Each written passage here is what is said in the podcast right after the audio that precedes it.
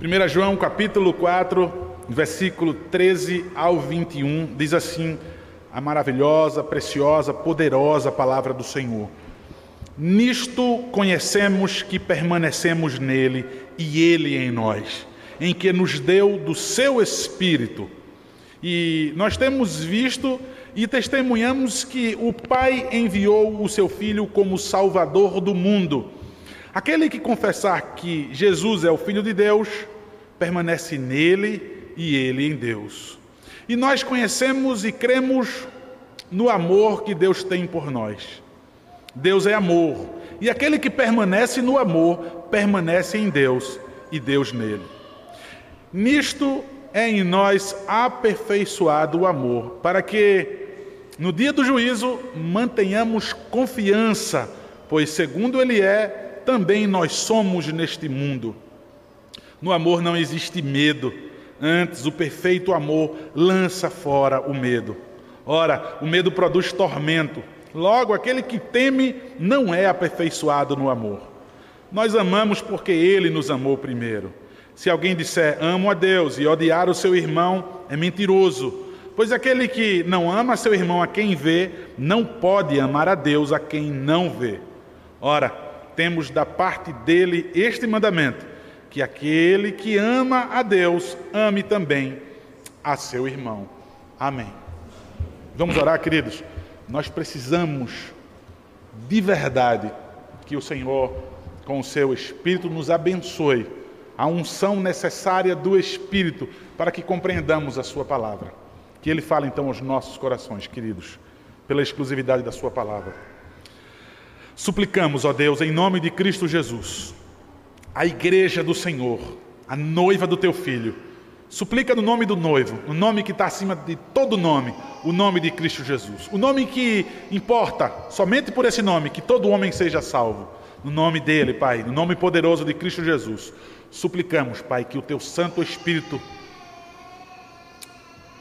ó Deus Todo-Poderoso, transforme os nossos corações.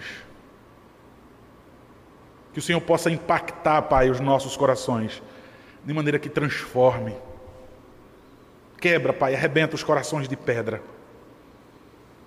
E nos dá um coração novo. Dá um coração novo, Deus. E aqueles que já receberam novo coração em Ti. Anima-os, Pai. Aviva-os. Aquece-os, Pai. Para que efervesçam em Tua presença. Desejosos de ouvir a tua vontade revelada, a tua lei, e assim cumpri-la toda, Pai, e amar em viver em obediência. Ó Deus, que nós possamos compreender o amor Tu és o amor. E assim, Pai, sejamos salvos. E assim permanecemos no Senhor. É o nosso desejo. Que permaneçamos no Senhor para todos sempre. Concede-nos, Pai. Concede-nos a sabedoria vinda de Ti em Tua palavra, para que compreendamos o porquê estamos aqui, porque adoramos o Teu nome, o que é que esperamos do Senhor, Pai, para onde iremos, qual a garantia, Deus, Suplicamos, Pai, o Espírito que o Senhor nos deu, o Espírito que habita em Sua igreja, que ele se mova dentro de nós, em Tua igreja, Pai, no Teu povo. E fala-nos, Pai, em nome de Jesus. Amém. Irmãos, a definição bem clara: o amor de Deus permanece em mim ou não? Tem o amor de Deus ou não? Como é que eu posso me livrar dessa dúvida? Eu tenho medo. Eu tenho medo da morte porque eu não sei para onde eu vou. Eu tenho dúvida da minha salvação. É um dos questionamentos que a gente ouve, né? E não é vergonhoso assumir isso. Mas quando você entende a graça, quando você entende o Evangelho, é, o Evangelho é essa grande notícia, é essa boa nova que, que vai fazer com que essa tua dúvida seja lançada fora. Que essa dúvida deixe de existir de uma vez por todas. Essa dúvida não volta mais pela garantia que você tem do Espírito que nos foi dado. É o que ele vai dizer aqui, porque ele veio tirar o pecado do mundo, ele vai dizer o Espírito que ele te deu. Agora, tem algumas coisas atreladas a esse amor que você recebe, a esse Espírito que você recebe. Veja, o obedecer o seu mandamento o ouvir a sua voz, permanência de Deus veja, de que ele habita, de que ele, ele permanece. A confirmação, a evidência é para aqueles que ouvem o mandamento do Senhor. Sempre, irmãos, quando a palavra de Deus nos fala sobre seu amor ser derramado em nós, sobre a salvação, o perdão do pecado, sempre, sempre Deus vai colocar logo depois, ou também logo antes, ou então os dois juntos. Isso está bem atrelado, está bem unido a você ouvir a voz do Senhor. Então, o apóstolo João, quando ele escreve, né, eu creio que apressadamente, porque sem destinatários, sem assinar a carta. Eu não creio que isso foi intencional. Eu imagino que foi uma urgência. Ele quis escrever, não tinha muito tempo, sei lá qual é a situação que ele estava escrevendo. Aprove a Deus escrevê-la toda, chegar às nossas mãos. Nós damos graças ao Senhor por isso. Essa palavra poderosa do Senhor. Veja, queridos, para que a gente não tenha mais dúvida para que a gente não tenha mais medo, para que a gente tenha certeza absoluta de que Deus permanece em nós. Segurança, irmãos. Aí nós podemos então fazer como o apóstolo Paulo dizer, Pai, de, de, pedir ao Senhor, orar três vezes, né, e pedir ao Senhor, tem uma coisa que não me incomoda, pior, ela me humilha. Tem sido um instrumento do, de Satanás para me esbofetear, tem tirado a minha paz. E Deus simplesmente diz: Olha, a minha graça te basta. É suficiente. E, e, o poder de Deus vai se aperfeiçoar. É justamente na tua fraqueza. Entende isso. Entende isso. Esse é o segredo de viver uma vida cristã real. É, é uma. É, uma é, é a chave para que você possa viver essa vida. Você saiba viver essa vida. João, então, apressadamente escreve a esses irmãos cheio de amor. Nós já vimos a quantidade de vezes que ele trata de filhinhos, de amados, de caros amigos, né? Numa uma possível tradução no português. No versículo 7, então, no domingo passado, nós vimos mais uma vez né, que ele começa assim: amados, preparando o coração. Veja, eu estou falando coisas para vocês bem duras. Eu estou falando coisas para vocês duras, mas eu estou falando porque eu amo vocês, porque eu preciso livrar vocês do engano. E era o que estava acontecendo. Homens, se passando por mestres, ganhavam os ouvidos das pessoas. Os pastores daquela época, né? Se diziam pastores e estavam ganhando os ouvidos dos crentes e desviando o coração dos crentes para a realidade do Evangelho, de como deveriam viver. Não, viva uma vida em pecado, não importa. Tá? O que importa é que você tiver essa confissão positiva dentro de você. Tá? O que importa é o seu espírito. O que a carne pedir, você faz. Não acredite que Jesus Cristo veio em carne, tá? Então ah, acabou então qualquer sacrifício, acabou qualquer é, possibilidade de salvação se assim a igreja acreditasse. João escreve então para dizer: olha, é assim que se vive segundo o Evangelho, segundo Deus. E Jesus Cristo veio em carne para que pudesse haver sacrifício substitutivo, para que ele pudesse receber o nosso pecado, morrer e absolver a nossa culpa, para que a gente pudesse ter paz com Deus. Então vocês precisam ah, vocês precisam entender isso. Então, essa carta que o tempo todo ele vai tratar com um tom fraternal, ele vai incluir sempre o amor. Amor, amor, amor. Mas não é um amor como o mundo canta. Como Jesus Cristo disse, não é um amor como o mundo dá. Um amor do qual vocês se encantam, né? Um amor que tende a assediar o coração dos homens. Então, nos deu do seu espírito. Ele já falou isso anteriormente no capítulo 3, sobre nos dar o seu espírito, ah, no sentido de que esse espírito foi dado ah, no versículo 24 do capítulo 3. E nisso conhecemos que ele permanece em nós pelo espírito que nos deu. Ele está repetindo isso, quase que dizendo a mesma coisa. 3,24 e agora no 4,13. Ah, é como se ele estivesse dizendo: olha, é, Deus, ele lhe deu essa dádiva do seu espírito habitar em você. E veja, além de você receber o espírito, você rece... ele está querendo deixar claro que ao receber esse espírito você foi é, eternamente beneficiado. É como se ele quisesse dar ênfase no que você tem, no que você agora possui quando o espírito lhe foi dado. É, também preparando para aquilo que ele vai dizer, de que você não precisa ter medo, da segurança. Ele quer falar sobre a segurança que você tem quando você é habitação do Espírito Santo de Deus. Então, nisto conhecemos que permanecemos nele. Como é que eu posso não ter dúvida, então, da minha salvação? De que eu permaneço nele e ele em mim? Ele me deu o seu Espírito, eu estou selado, eu estou marcado, tá? Ele habita em mim e ele não vai se ausentar de forma nenhuma. Não existe prazo de validade para a habitação do Espírito Santo em nós. O que nós conseguimos é muitas vezes entristecer o Espírito Santo. Mas aquele que recebe o Espírito Santo de fato, não existe uma ausência, o Espírito Santo se retira e agora habita, e agora vai embora e volta de novo. Não existe isso. Foi derramado o Espírito de uma vez por todas sobre a igreja, sobre o povo de Deus. O versículo 14 vai dizer: E nós temos visto e testemunhamos que o Pai enviou o seu Filho como Salvador do mundo. Os apóstolos estão dizendo nós, ele e o colegiado apostólico, ele e os outros apóstolos que foram testemunha oculares tá, da vida do nosso Senhor Jesus Cristo. Não somente do sacrifício, mas eles viveram com Cristo, eles comeram, eles dormiram, eles ouviram do próprio Cristo, eles pegaram com suas mãos em Cristo de fato ele veio em carne. Então, quando ele diz, olha, nós temos visto e testemunhamos, veja, nós ainda temos experiências nessa vida com o Senhor Jesus Cristo. Nós temos visto e nós também testemunhamos. Testemunhamos mais uma vez, então, queridos, porque estivemos com ele, vimos, pegamos nele, tá? E ainda nós ainda temos experiência. Não é porque ele ascendeu aos céus foi o que aconteceu, né? Os discípulos ficaram com medo, ele disse: Não, eu vou enviar um consolador. Eu vou, tá? Mas vocês não vão ficar desamparados. Eu vou, mas vou enviar o consolador. Eu vou estar sempre com vocês até a consumação dos séculos. Jesus Cristo não acovardou, não se retirou e abandonou. O, o, os, os discípulos e ali os apóstolos não precisavam entrar em desespero, mas ficaram com medo, né? Jesus Cristo então envia o Consolador, ele envia o Santo Espírito, aquilo que ele já falou anteriormente, tá? Vocês receberam o Espírito Santo de Deus.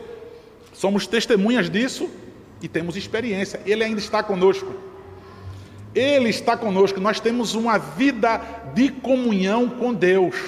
Nós temos comunhão com o Espírito porque ele habita em nós. Ele quer falar, querido, sobre experiências que ele tem com o nosso Senhor Jesus Cristo. Irmãos, Quais são as experiências que vocês colecionam no relacionamento com o Senhor Jesus? A igreja, vamos lá, vamos abrir aqui um espaço para que as pessoas possam contar o seu testemunho. Os testemunhos são sempre aleatórios, né? Ah, Deus me deu isso, ah, Deus me deu aquilo outro, e Deus me deu isso, e Deus me deu aquilo outro, e aconteceu isso. Sabemos que muitas vezes tratamos isso como obra do acaso, e no final das contas a gente diz: foi Deus. No final das contas, graças a Deus, na verdade não houve uma experiência no sentido de ah, esperar nele, de descansar nele, de chorar aos seus pés, de suplicar aos seus pés. Quando há pouquíssimo. Se você vive isso, se você tem vivido isso, louvado seja Deus. O pastor Charles Spurgeon ele, dizia, ele disse que aqueles que mergulham no mar das aflições dessa vida, eles vão voltar para a superfície com pérolas preciosas, tá? Se vocês estiverem clamando, se vocês estiverem mergulhados nessas aflições, confiadamente em Cristo Jesus. Você mergulha com Ele, você está lá embaixo com Ele. Mas, queridos, de fato, a realidade é que obra parece que foi o acaso, e nós, como evangelicais, estou falando ironicamente, né, atribuímos aquilo tudo a Deus. Por que eu digo isso? Como o ímpio diz também. Aquele que não conhece a Deus, aquele que não tem o Espírito Santo, aqueles a quem Deus não deu o seu Espírito, também dizem a mesma coisa que nós dizemos. Graças a Deus. Ah, porque eu confio em Deus. Foi Deus que me deu. Qual é a diferença, então, irmãos? Que igualdade nossa com o mundo. Os apóstolos então diz: estivemos com ele e permanecemos experiência após experiências com o Senhor. E ele diz que o Pai enviou, testemunha de quê? De que o Pai enviou o seu Filho como Salvador do mundo. Irmãos, desde o Antigo Testamento, nos Evangelhos, veja, no Novo e no Antigo Testamento vai falar sobre Cristo como o Salvador do mundo. A igreja precisava ouvir isso. Eles precisavam ler isso. Tá? É apenas um conjunto de regras, é apenas um, um conselho de como viver essa vida Não, ele está dizendo que ele é o Salvador do mundo, porque é a condição da qual vocês se encontravam ou se encontram sem Cristo Jesus. É necessário, irmãos, quando se falar de Cristo, dizer Ele é o Salvador. Salvador de quê? Lembram da minha angústia quando chega o Natal? O Natal é porque fala somente sobre o menino Jesus. Ah, nossa esperança está nesse bebê. Esse bebê aí, ele se tornou homem. Ele tinha que se tornar homem, ele tinha que morrer. Mas se fala de Jesus como Salvador numa criança, numa expressão de um bebezinho bonitinho numa manjedoura. Na verdade, esse, esse bebê que nasceu no lugar de animais, ele é o Cordeiro de Deus.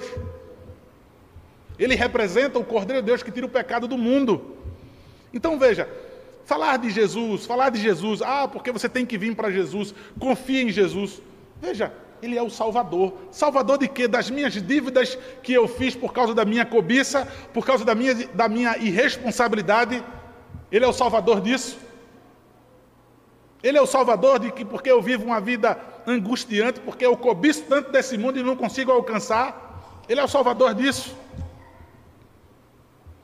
Ele é o salvador completo da sua vida. E quando ele te salva, ele transforma, ele muda completamente o teu coração. Veja, o pai enviou ele para quê? Para que o pai enviou o seu filho? O pai enviou o seu filho aqui para que pudesse ser desamparado. Veja, o pai programou isso e o filho voluntariamente se entregou.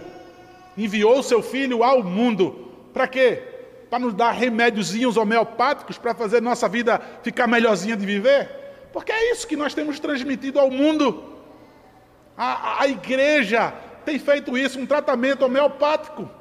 Pinga um pouquinho aqui e deixa o povo todo feliz distrai o povo com algumas coisas. Salvador do mundo. Eis o Cordeiro de Deus que tira o pecado do mundo. Foi isso que não João o apóstolo, mas João Batista disse quando viu. É dele, é ele, é sobre ele que eu prego há tanto tempo. Ele é o Cordeiro de Deus. Ele o Cordeiro de Deus é o Salvador do mundo. Versículo 15: Aquele que confessar que Jesus é o Filho de Deus, Deus permanece nele e ele em Deus. Aquele que confessar que Jesus é o Filho de Deus. Pronto, está aqui a garantia. Mais uma vez, veja, como é que eu sei que eu permaneço em Deus e Deus permanece em mim? Ele, ele vai falar ainda lá na frente, e já falou antes também. Se eu amar o meu irmão. Aqui ele, ele colocou também outra coisa, não estou lembrado agora. Aqui ele colocou, porque nos deu o seu Espírito. E aqui agora ele está dizendo: confessar que Jesus Cristo é o Filho de Deus, permanecemos nele e, e ele em nós.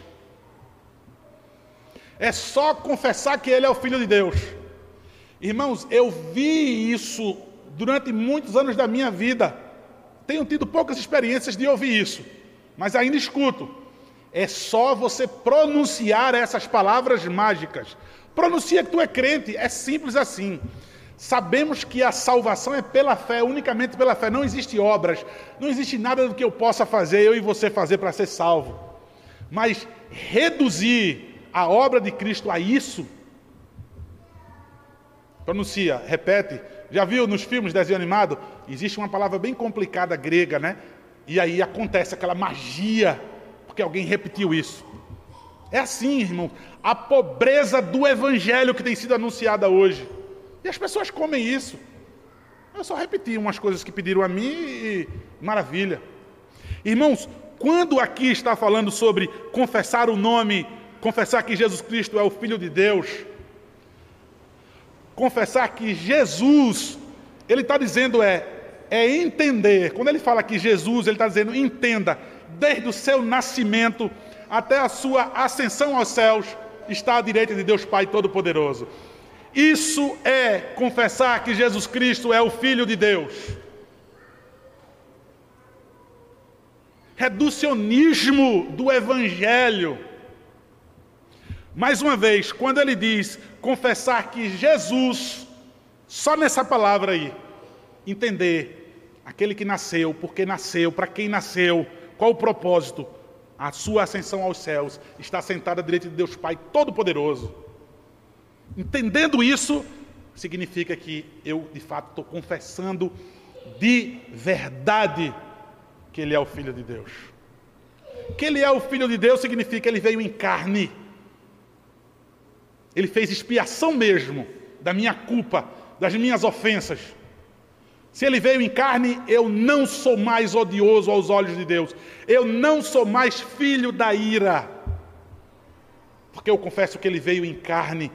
Houve sim substituição, houve sacrifício. A graça é sobre minha vida. Irmãos, apenas confessar. Quando ele usa essa expressão, Deus permanece nele e ele em Deus.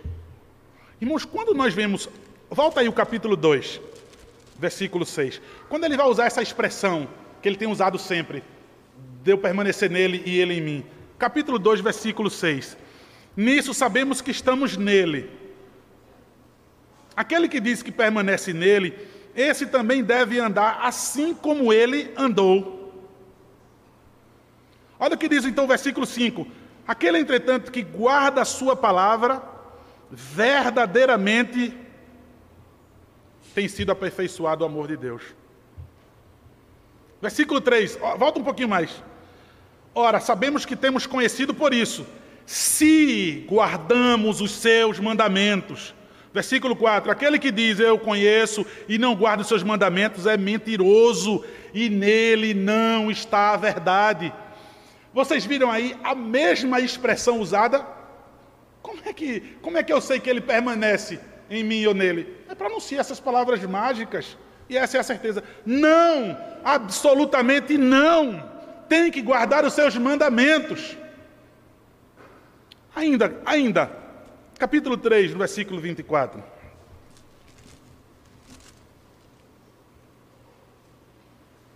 E aquele que guarda os seus mandamentos permanece em Deus e Deus nele. Aquele que guarda os seus mandamentos. Guardar os mandamentos não significa vesti-los no momento conveniente, não é um acessório. Guardar é ser revestido, é viver. Então, esse é o estilo de vida do crente, não é se parecer com o mundo. O mundo nós devemos enojar.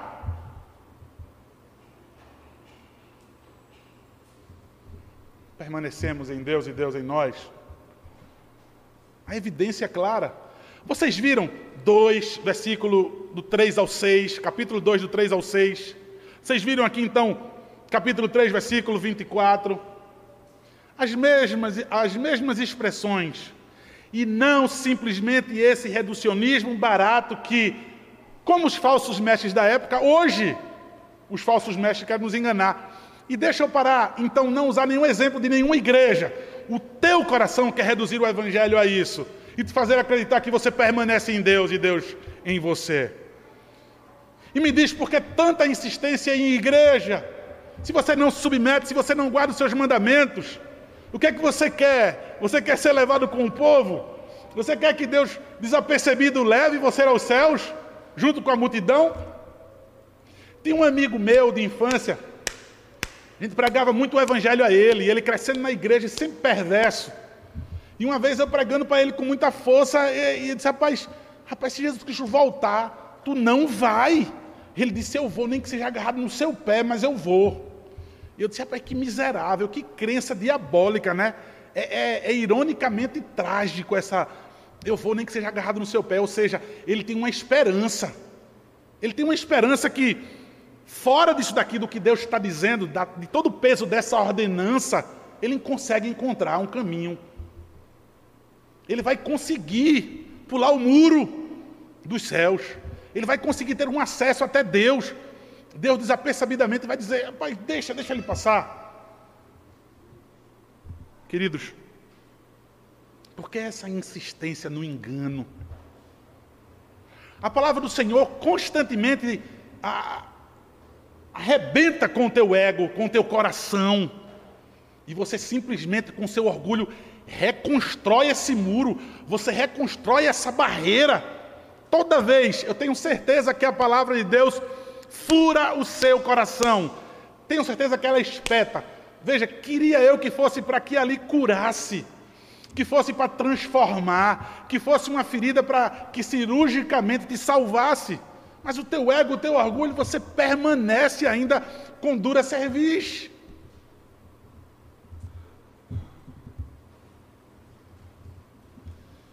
O resultado disso vai ser medonho, horrível. Porque você não permanece em Deus e Deus não permanece em você. Eu poderia dizer que você está lançado à sorte, não está lançado à sorte, está lançado no inferno. Você já está lançado no inferno, veja, ele deu o seu espírito, ele é o teu salvador ou não? Você obedece os seus mandamentos?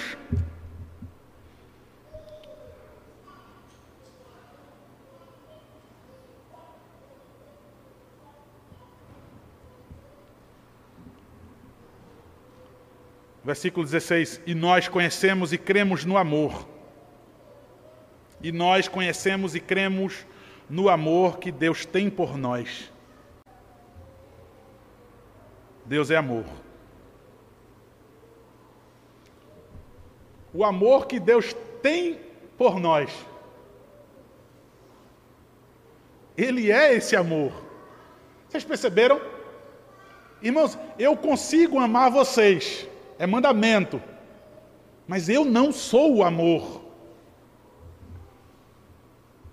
Você sabe o que acontece com os ídolos que o nosso coração constrói? O que é um ídolo? É tudo aquilo que você tem como aquilo que só Deus pode te dar, aquilo que só Deus é.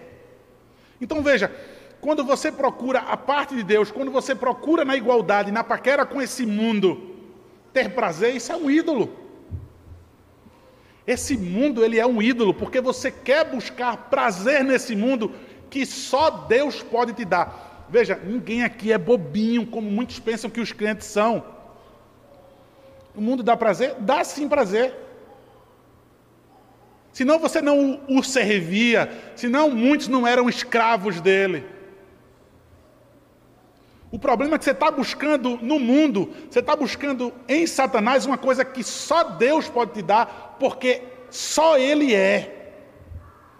As suas aventuras, as suas experiências não vão te dar. Você volta para casa é como uma droga, tá? É como a heroína. Ela vai te dar um prazer incrível. E depois já vinha a depressão Pense, veja, a heroína é uma droga que você injeta na veia, é instantâneo o prazer. Vocês já viram a expressão que a heroína dá? Em filme todo mundo já viu isso. Quando alguém aplica na veia, direto, na veia porque vai direto para o coração.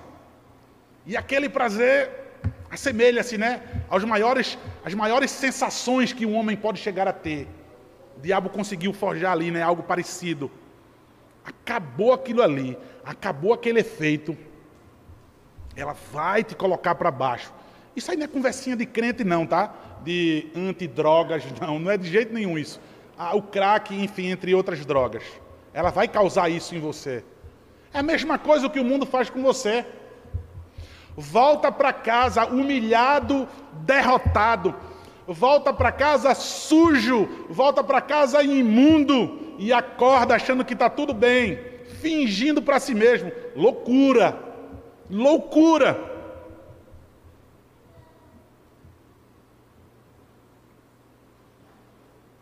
Ele nos deu esse amor. Ele é esse amor.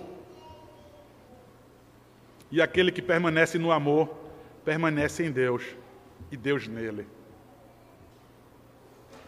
Quem permanece nesse amor. Irmãos, eu descarto esse amor. Eu troco esse amor, eu não permaneço nesse amor. Veja, o amor me dá amor. O que é que eu preciso mais? Por que é que eu estou indo olhando lá para fora? Por que é que eu estou me aventurando? O que é que eu estou procurando? Veja, irmãos, para mim e para vocês, procurem continue cavando, continue experimentando e colecionando tragédias nas páginas da sua vida. E eu vou te dizer, tem coisas que são irremediáveis, vão ser consequências eternas. Vou te dar um exemplo. Alguém que contrai uma doença por usar droga, por sexo, o HIV, por exemplo, Deus, ele pode lhe perdoar? Pode. Você vai permanecer com HIV o resto da sua vida. Você vai sofrer essa consequência nessa vida aqui. É um exemplo, né? Um exemplo. E vocês sabem bem do que eu estou dizendo. Ou, ou melhor, eu espero que vocês não saibam do que eu estou falando. O amor te deu amor, você o lançou fora e você tem procurado o quê? Veja, irmãos, vejam que maravilha. Versículo 17: Nisto é em nós aperfeiçoado o amor, para que no dia do juízo mantenhamos confiança, pois segundo Ele é, também nós somos nesse mundo. Aperfeiçoado nisso tem amadurecido. Perfeição a gente nunca vai atingir aqui nesse mundo, tá? Mas nós temos amadurecido cada vez mais. Nisso tem sido cada vez mais reformado, né? O amor. Cada dia eu fico mais pronto. Qual a finalidade, irmãos, de eu ser aperfeiçoado nesse amor? Para que no dia do juízo, irmãos, João está falando sobre amor. E ele vem falar sobre o dia do juízo. Irmãos, juízo, para a nossa concepção, tirando o juízo de Deus, dos homens aqui. Eu estou num tribunal, é porque há uma queixa, há uma, alguém culpado ou inocente, mas há uma queixa. Há o defensor, há o acusador, há punição ou há absolvição. Não está falando sobre amor de Deus, que Ele é o amor, e agora vem falar algo para mim, para me encher de temor. No meio desse discurso de amor, ele vem falar sobre juízo. Não, não, não, sobre isso eu não quero ouvir. Esse amor, ele vai te aperfeiçoar, ele vai te deixar pronto, para que no dia do juízo, onde Deus vai dizer: Apartai-vos de mim, maldito, para o fogo eterno. Ou então ele vai dizer: Entra agora, servo amado, no gozo do teu Senhor. Deixa eu te mostrar esse amor que você experimentou ainda peregrinando naquele mundo.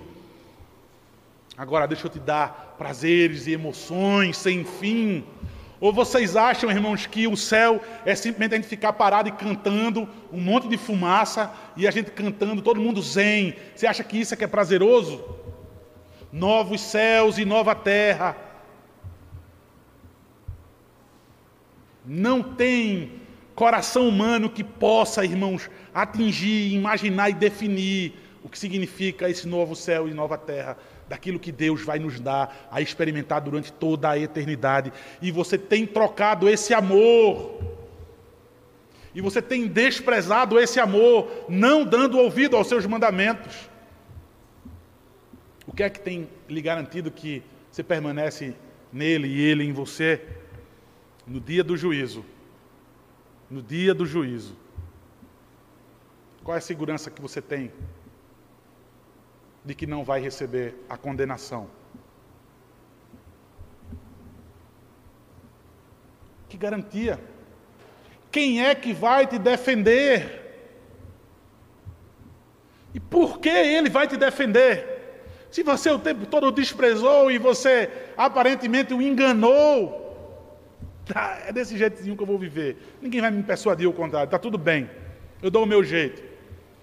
Eu me acerto com Deus juízo, para que vocês possam manter confiança. Esse é o Evangelho da Graça.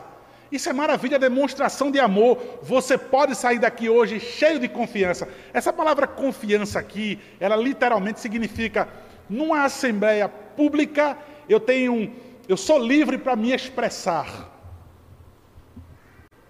Veja, literalmente, essa palavra sempre foi usada, né?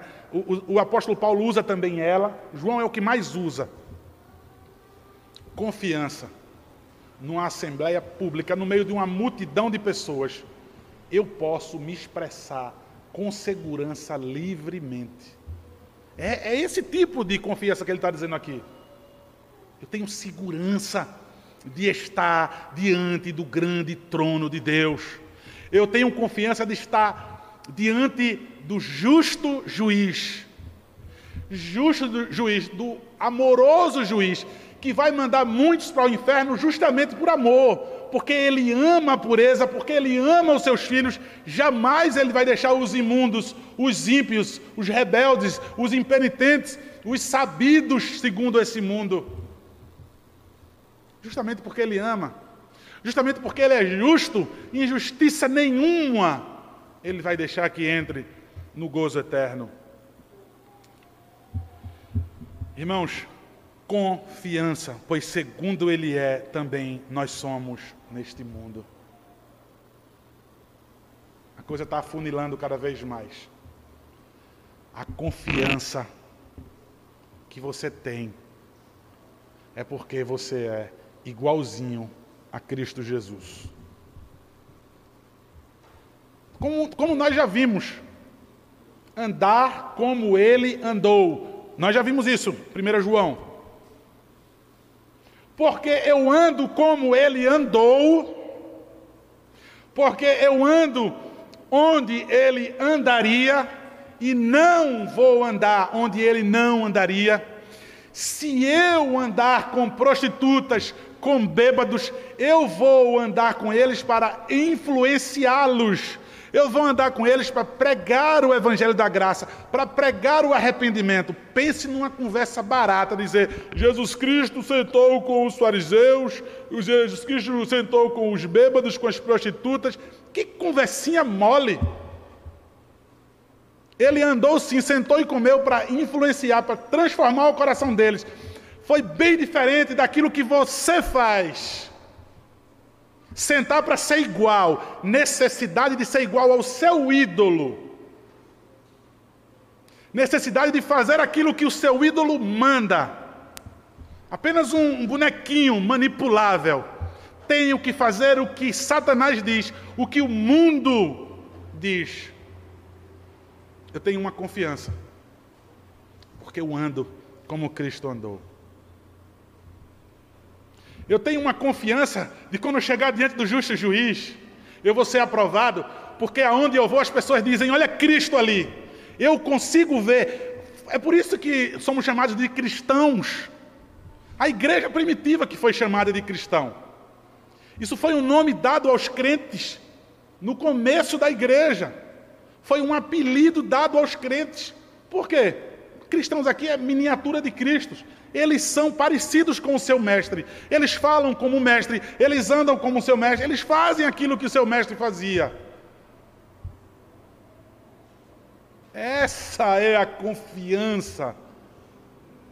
Se eu não me pareço nada com Cristo, aonde eu ando, o que eu faço, como eu me visto, o que eu falo, o que está dentro do meu coração, nada se parece com Cristo se parece com Lúcifer. Satanás, o pai da mentira, que permanece ainda aprisionando o coração de muitos. A palavra da graça é ofertada nessa noite. Ele dá o teu espírito. Ele dá do seu amor. Porque ele é o amor. Ele dá a sua palavra para que você saiba qual é a vontade dele. Veja, irmãos, veja que segurança, veja que maravilha. 18. No amor não existe medo. Antes, o perfeito amor lança fora o medo.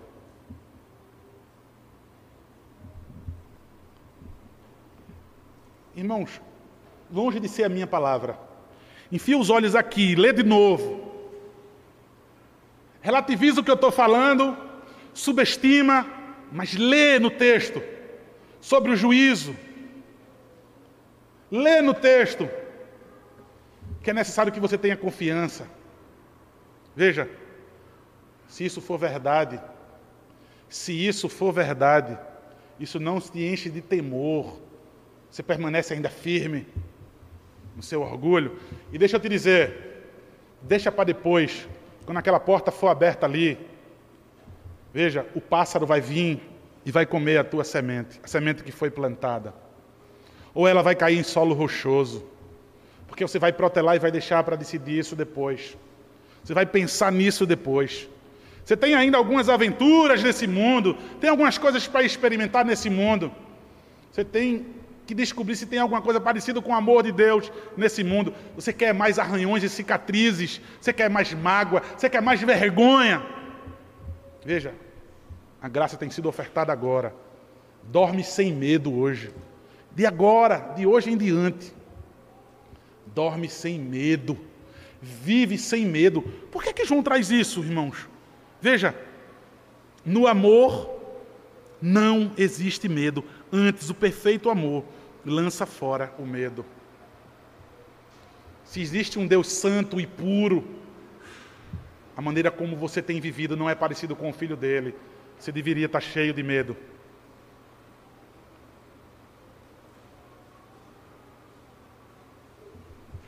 A palavra medo ela pode ser traduzida, irmãos, na Bíblia tanto como um pavor, um susto, como também com reverência e respeito. Susto e pavor ou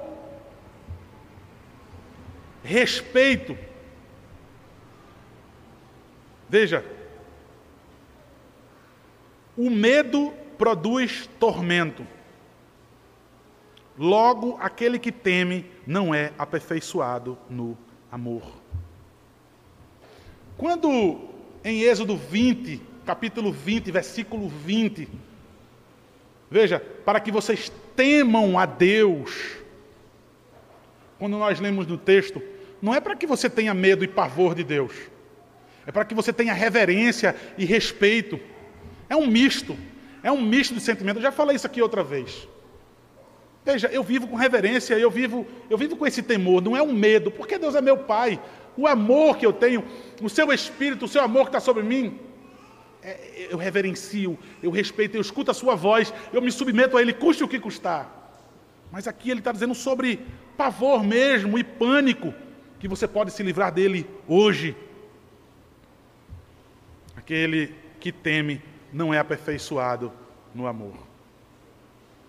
Se você diz, se enganando, não tenho medo nenhum, eu sou salvo sim, Ele é o meu Salvador, eu vou ser aprovado no dia do juízo. Se você garante isso, mesmo não ouvindo o mandamento do Senhor, mesmo não andando como Ele andou nesse mundo, veja,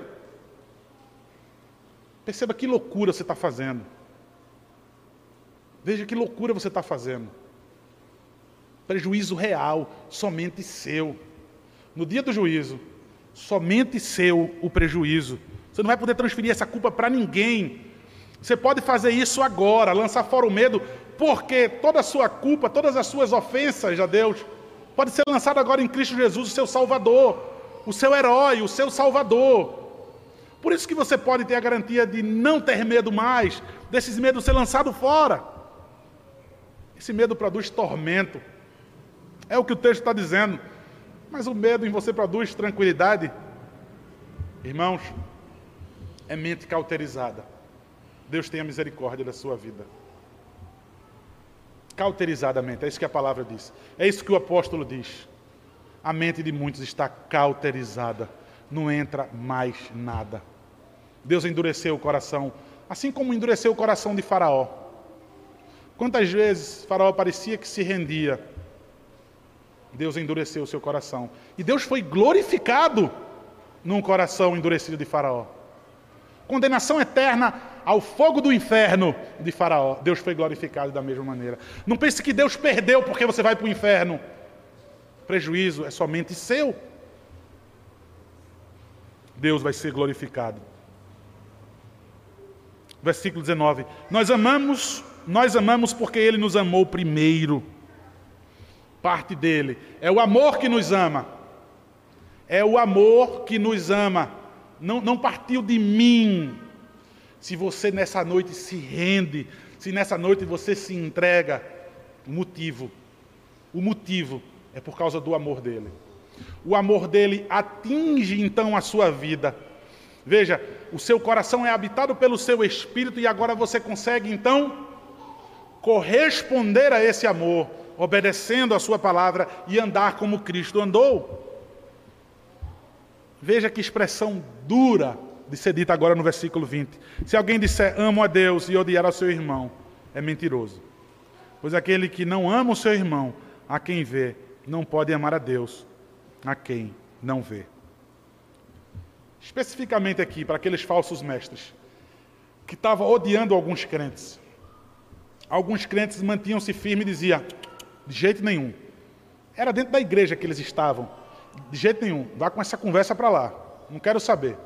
Eu não quero saber se você se intitula sábio, se você se intitula conhecedor das Escrituras, se você é mestre, se você é pastor, se você é apóstolo, se você se auto-intitula do que você quiser. Não vou ouvir a sua conversa. Então eles odiavam alguns crentes que não, que não abraçavam o seu engano. Deixa eu identificar então que ele é mentiroso. Que não ama o seu irmão, é mentiroso. Não ama porque não é irmão, é um mentiroso. Porque, veja, o homem foi feito à imagem e semelhança de Deus. E agora, como nós vimos, eu ando como Cristo andou nesse mundo, ou seja, eu tenho agora essa imagem é, reformada, que foi perdida no Éden por causa do pecado, né? Eu agora tenho essa imagem de Cristo em mim. E você não consegue me amar? Você não consegue, aquele que tem a imagem de Cristo, você é mentiroso.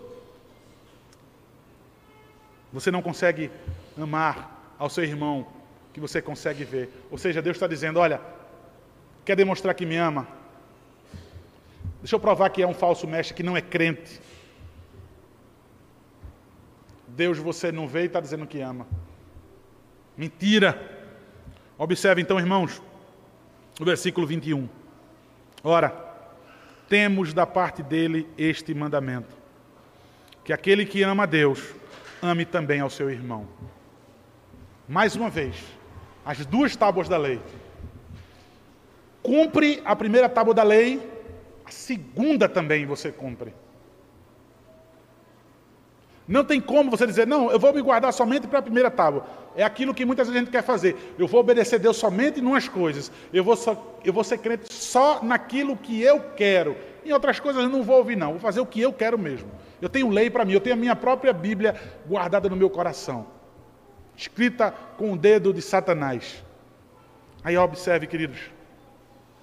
As duas leis.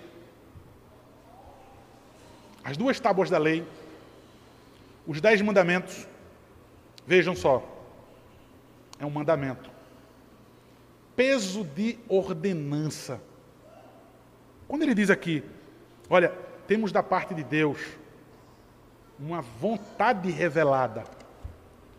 Irmãos, nós cremos, assim como os puritanos nos ensinaram, qualquer pecado está atrelado a um dos dez mandamentos. Qualquer pecado. Assim como Cristo nos mostrou Odiou o irmão, já assassinou. Olhou impuramente, já adulterou. Qualquer pecado que a gente vier a cometer. E também, da mesma forma, quebrou um mandamento, tropeçou, arrebentou com a lei toda.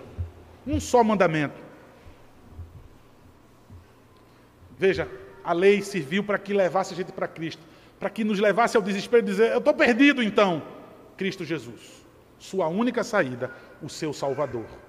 Mas nós, então, em Cristo Jesus, salvo pela graça, podemos olhar para a lei, amá-la e obedecê-la. Então ele está dizendo: vocês não têm outra opção, é mandamento. Veja, ele quer dizer assim: nós, veja, para vocês que querem ter essa garantia, veja só, queridos, encerrando nesse último versículo. Para vocês que querem ter essa garantia hoje, de não ter mais medo de estar diante de Deus, no dia que ele enviar seu filho para nos julgar. Veja, para que o medo possa ser lançado agora. Ele te dá o teu espírito. Ele te dá dele mesmo, que é o amor. Ele habita em você. Veja, sobre obedecer os mandamentos, andar como Cristo andou. Temos da parte dele uma coisa que vocês precisam entender: este mandamento. Ou seja, irmãos, nós temos da parte de Deus uma vontade revelada. Nós temos da parte de Deus uma vontade e ela não é opcional. Eu preciso repetir, irmãos. Ele finaliza esse capítulo 4 com esse versículo 21 dizendo sobre tudo isso dessa segurança. Quer receber o amor de Deus, quer ter o seu espírito, quer ter certeza de que você está em Deus, de que Ele está em você. Ande como Cristo andou. Agora veja, Deus tem algo que não é uma sugestão. Não está te dando a opção de dizer, vai, obedece ou não. Ele está te dando uma ordem que é para a tua vida, que é para o teu melhor. Eu tenho uma vontade e vocês precisam obedecer e viver nela. Vivendo nessa ordem de Deus, vivendo os mandamentos do Senhor. Tenha certeza que se você cair, veja que Deus maravilhoso. Se você cair, Ele te estende a mão e te levanta de novo. Graça do Senhor. Você se lama, você se lameia, você se suja e Ele te limpa de novo. Graça sobre graça, abundante graça sobre nossas vidas. Nós vamos sendo aperfeiçoados, nós vamos amadurecendo cada vez mais nos deu o seu espírito, jamais ele é retirado. Ele nos ama, jamais deixará de nos amar. Não tenho medo, não existe mais condenação nenhuma contra a minha vida. Queridos, a evidência clara disso. Andar como Cristo andou e não ter a sua vontade, a palavra dele, como opcional, mas como ordenança. Viver e amar a sua palavra que o Senhor nos abençoe. Que o Senhor tenha misericórdia de nossas vidas. Que assim eu creia. Que assim então eu confesse que Jesus Cristo é o Filho de Deus. Amém.